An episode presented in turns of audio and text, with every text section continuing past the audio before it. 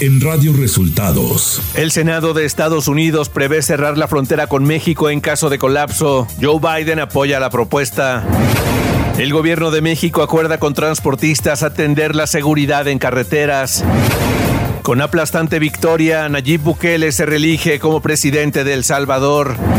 Esto y más en las noticias de hoy.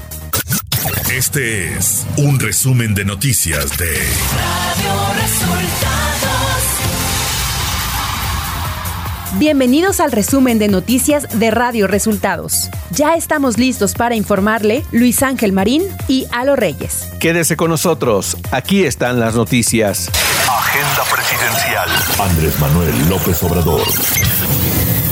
Este sábado los presidentes de México y Estados Unidos, Andrés Manuel López Obrador y Joe Biden, tuvieron una conversación telefónica donde la migración y las medidas de la administración mexicana para disuadir el fenómeno fueron los temas centrales. A través de una nota informativa, la Casa Blanca dio algunos detalles de la conversación entre ambos mandatarios, señalando que el presidente Biden expresó su agradecimiento por el apoyo operativo de México y por la adopción de medidas concretas para disuadir la migración irregular al tiempo que se amplía las vías legales.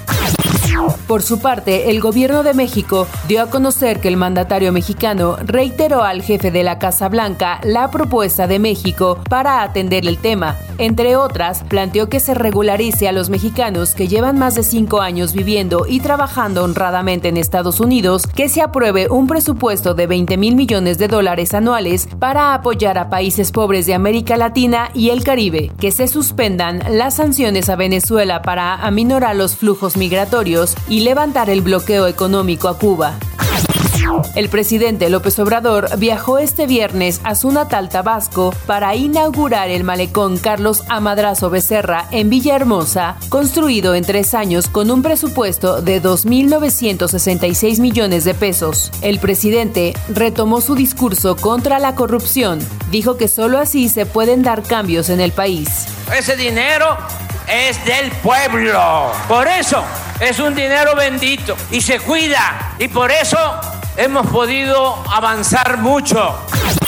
Este domingo, en Oaxaca, el presidente López Obrador encabezó la ceremonia de inauguración, con lo que se abrió la autopista Barranca Larga Ventanilla, que reducirá el tiempo de traslado de más de seis horas y media a solo dos horas y media. Desde este espacio, el mandatario dijo estar seguro de que proyectos como este continuarán, pues confió en que el movimiento que ha encabezado seguirá. No nos va a alcanzar a nosotros el tiempo, pero no se preocupen porque va a continuar la transformación. Radio Resultados. Elecciones 2024. Jorge Álvarez Maínez, candidato presidencial de Movimiento Ciudadano, afirmó a través de un video que difundió en redes sociales que el PAN no tiene derecho a pedir una nueva oportunidad para gobernar al país, ya que le falló a México. Además, criticó las estrategias de algunos gobiernos estatales gobernados por el PAN. PAN no tiene derecho a pedir una nueva oportunidad. Ya le falló a México y hoy le falla en Chihuahua y en Guanajuato. Tiene pésimos gobiernos con pésimos resultados en materia de seguridad. Durante un encuentro con representantes de los medios de comunicación en Ixtlán del Río Nayarit, Claudia Sheinbaum Pardo, candidata de Morena a la presidencia de la República, afirmó que el paquete de reformas que el presidente López Obrador va a presentar este lunes 5 de febrero fortalece los derechos, las libertades y la democracia en México. Entonces, digamos, hay un paquete de reformas que tiene que ver con los derechos del pueblo de México, que siempre los hemos defendido eh, las pensiones, que también ya se informó, lo ha informado el presidente. Entonces ahí viene un primer paquete que vamos a ver cómo se desglosa. En su tercer día de actividades en Estados Unidos, Xochitl Galvez Ruiz pidió se deje de promover la división, la polarización, el odio, el coraje y el rencor entre mexicanos. En un encuentro con líderes de la comunidad mexicana en Yonkers, una de las organizaciones de paisanos más grandes en Estados Unidos, convocó a los asistentes a no pelearse por los errores que cometen los políticos, pues esto no abona al desarrollo del país. Mientras hay un país dividido, mientras hay un país donde entre nosotros como o entre ustedes se peleen por los políticos, no vamos a salir adelante. Mi recomendación es no se peleen por la política. Este domingo, Joaquín Guacho Díaz Mena se registró como candidato a la gubernatura de Yucatán por la coalición integrada por los partidos Morena, PT y Partido Verde, acompañado de una multitud de más de 2.500 militantes y simpatizantes. Guacho Díaz Mena acudió ante el Instituto Electoral y Participación Ciudadana para solicitar su registro. Y rumbo al proceso electoral del 2 de junio, en la Ciudad de México se están definiendo candidaturas a las alcaldías por parte de Morena, PT y Partido Verde. Se dio a conocer la noche del viernes quiénes serán las candidatas en Coyoacán, Tlalpan y Escapotzalco, gobernadas por la oposición. Por su parte, la alianza opositora integrada por los partidos PAN, PRI y PRD inició los registros de las y los alcaldes que buscarán la reelección en Tlalpan y Álvaro Obregón, así como en Benito Juárez, donde buscan mantener el poder. Además, se anunciaron los registros de quienes buscarán ganar demarcaciones que tienen su poder el partido oficial en Iztacalco y Venustiano Carranza. Nacional. El gobierno de México informó este domingo del acuerdo alcanzado con la Federación Mexicoamericana de Transportistas, FEMATRAC, para evitar un paro de labores este lunes y diseñar acciones que atiendan la inseguridad en las carreteras del país. La Secretaría de Infraestructura, Comunicaciones y Transportes detalló en un comunicado que entre los acuerdos destacó la creación de tres mesas de trabajo en materia de seguridad, administrativa y de coordinación. A pesar del acuerdo este lunes, transportistas se manifestaron en carreteras de todo el país, aunque sin afectar directamente la vialidad, aunque sí se reportaron retrasos y tráfico lento en algunas carreteras del país.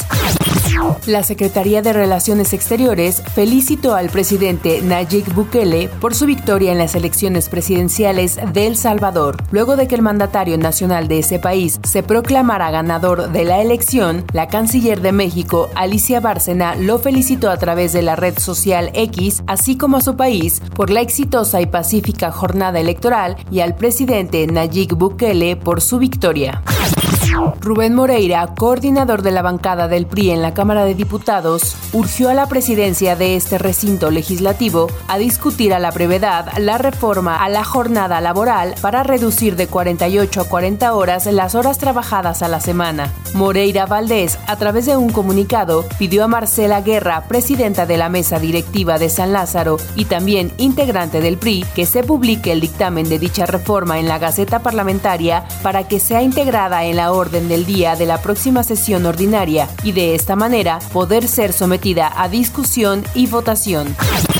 Al cumplir 107 años, la Constitución mexicana desde su promulgación en 1917 y hasta el 1 de febrero de 2024 ha tenido 256 reformas constitucionales mediante las cuales se modificaron en 770 ocasiones diversos artículos de acuerdo con una investigación de la Dirección General de Difusión y Publicaciones del Instituto Belisario Domínguez del Senado de la República. El estudio titulado Las reformas a la Constitución en la era de la alternancia, elaborado por el investigador César Alejandro Giles Navarro, apunta que no todos los artículos han sido modificados, pues de los 136 que tiene la Carta Magna, 117 han sido objeto de reformas, mientras que 19 se han mantenido sin cambios.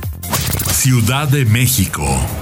Y debido al recorte del caudal procedente de las presas del sistema Cutzamala, el gobierno de la Ciudad de México comenzó a racionar el suministro de agua potable de 4 a 8 horas en algunas colonias de las 12 alcaldías que dependen de esta fuente de abastecimiento. De acuerdo con la plataforma Agua en tu Colonia, habilitada en el portal del Sistema de Aguas de la Ciudad de México, SACMEX, en la mayoría de las zonas el agua se distribuye de manera continua, aunque no todos los días, como ocurre en algunas zonas de Tlalpan, donde solo reciben el vital líquido los días martes, miércoles y sábado. Información de los estados. Este fin de semana, Sonora tuvo una jornada violenta. Un comando armado atacó con disparos de fusiles de asalto a un camión que transportaba jornaleros agrícolas en Caborca, Sonora, matando a cuatro, tres menores de 15 años y una mujer de 30, y dejó heridos a siete. Esto lo informó la Fiscalía General de Justicia del Estado. Más tarde, dos mujeres y un niño de dos años fueron ultimados la noche del sábado por un grupo de sicarios en el poblado de Municipio de Yécora, al noroeste de Sonora. La mañana de este lunes se reportaron hechos violentos contra transportistas en Chilpancingo Guerrero. Un chofer de Urban de la ruta Petaquillas fue ejecutado frente al mercado de San Francisco. Además, un taxi fue incendiado y el chofer murió calcinado. Debido a esto, se ha suspendido el servicio de taxis y transporte público por las amenazas en contra de choferes. Eleazar N., identificado como exalcalde de Pachuca, fue aprendido este sábado 3 de febrero por agentes de investigación del Grupo Especial Unidad de Alto Impacto, acusado de peculado de 37.4 millones de pesos. A través de redes sociales, la Procuraduría General de Justicia del Estado de Hidalgo detalló que la acción contra el político se deriva de una orden de aprehensión que un juez liberó contra el implicado, a quien se le investiga por haber suscrito sin la debida autorización del Cabildo 12 convenios que ocasionaron al ayuntamiento un detrimento financiero de 37 millones 477 mil pesos.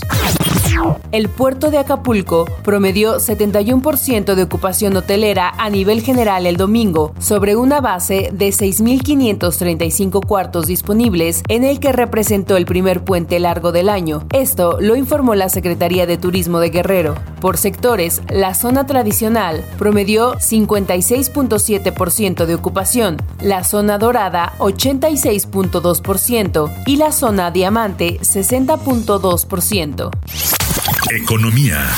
La Secretaría del Trabajo y Previsión Social presentó la plataforma de indicadores y estadística de la reforma laboral Inderlab, una herramienta de transparencia que permitirá conocer de primera mano los avances de esta importante transformación del mundo del trabajo. En la presentación encabezada por Marat Bolaños, titular de la Secretaría del Trabajo, se destacó la innovación que representa Inderlab al ser una herramienta revolucionaria que marca un hito significativo en el panorama laboral de México y un logro tecnológico muy notable al proporcionar datos, herramientas accesibles e indicadores cruciales del nuevo modelo laboral. Interlab incluye 13 indicadores que permitirán generar análisis en los rubros de conciliación individual, de administración de justicia, de operatividad y transparencia de las organizaciones sindicales y contratación colectiva, entre otros. Clima. El Servicio Meteorológico Nacional anunció que para este 5 de febrero prevé la llegada de la sexta tormenta invernal de la temporada. El nuevo Frente Frío número 33, en interacción con una vaguada polar sobre el noroeste del país, darán origen a la sexta tormenta invernal, la cual se aproximará a Baja California, generando vientos y lluvias fuertes a muy fuertes, además de probable caída de nieve o agua-nieve. De acuerdo con el comunicado del organismo dependiente de la Comisión Nacional del Agua, una circulación anticiclónica en niveles medios de la atmósfera sobre el Pacífico Central mexicano y el centro del país ocasionará tiempo estable y baja probabilidad de lluvia en la mayor parte del territorio nacional. Radio Resultados Internacional. El Senado de Estados Unidos presentó este domingo un proyecto de ley bipartidista de seguridad fronteriza de 118 mil millones de dólares que prevé una nueva autoridad de emergencia para cerrar la frontera entre Estados Unidos y México en caso de que esté colapsada, informó el presidente Joe Biden. De ser aprobado por el Congreso, las autoridades podrán restringir los cruces fronterizos si la media diaria alcanza los 4 mil migrantes en una semana, pero estarán obligadas a prohibirlos si sobrepasan un promedio de 5 mil al día en un periodo de siete consecutivos o de 8.500 en una sola jornada. El presidente Biden dijo apoyar firmemente el acuerdo alcanzado por senadores republicanos y demócratas. Tal y como se esperaba, Nayib Bukele logró un aplastante triunfo en las elecciones presidenciales celebradas este domingo en El Salvador. Con el 70% de los votos escrutados, el candidato del gobernante partido Nuevas Ideas había sumado 1.600.000 votos, dejando una enorme distancia con la segunda posición del candidato Manuel Flores, con apenas 139 mil votos. En sus redes sociales, Nayib Bukele dijo el domingo que El Salvador ha roto todos los récords de todas las democracias en toda la historia del mundo. El presidente de Venezuela, Nicolás Maduro, aseguró este domingo ante miles de seguidores en Caracas que el pueblo en el poder va a ganar por las buenas o por las malas. Esto en la celebración del 32 aniversario del fallido golpe de Estado del 4 de febrero de 1992 encabezado por el expresidente Hugo Chávez. Maduro está en la busca de su tercer mandato en los comicios presidenciales de este año. El Palacio de Buckingham anunció este lunes que el rey Carlos III fue diagnosticado con cáncer tras someterse a una intervención hospitalaria por un agrandamiento benigno de la próstata. De acuerdo con un comunicado oficial compartido en redes sociales, el monarca ha comenzado a recibir tratamientos regulares y posiblemente pospondrá sus obligaciones públicas, pero continuará atendiendo los asuntos de Estado y los trámites oficiales. Deportes. La FIFA dio a conocer en sus redes sociales que la inauguración del Mundial de Fútbol 2026 será en el Estadio Azteca y se realizará el día 11 de junio de 2026. Y hasta aquí las noticias en el resumen de Radio Resultados. Voces informativas, Luis Ángel Marín y Alo Reyes. Radio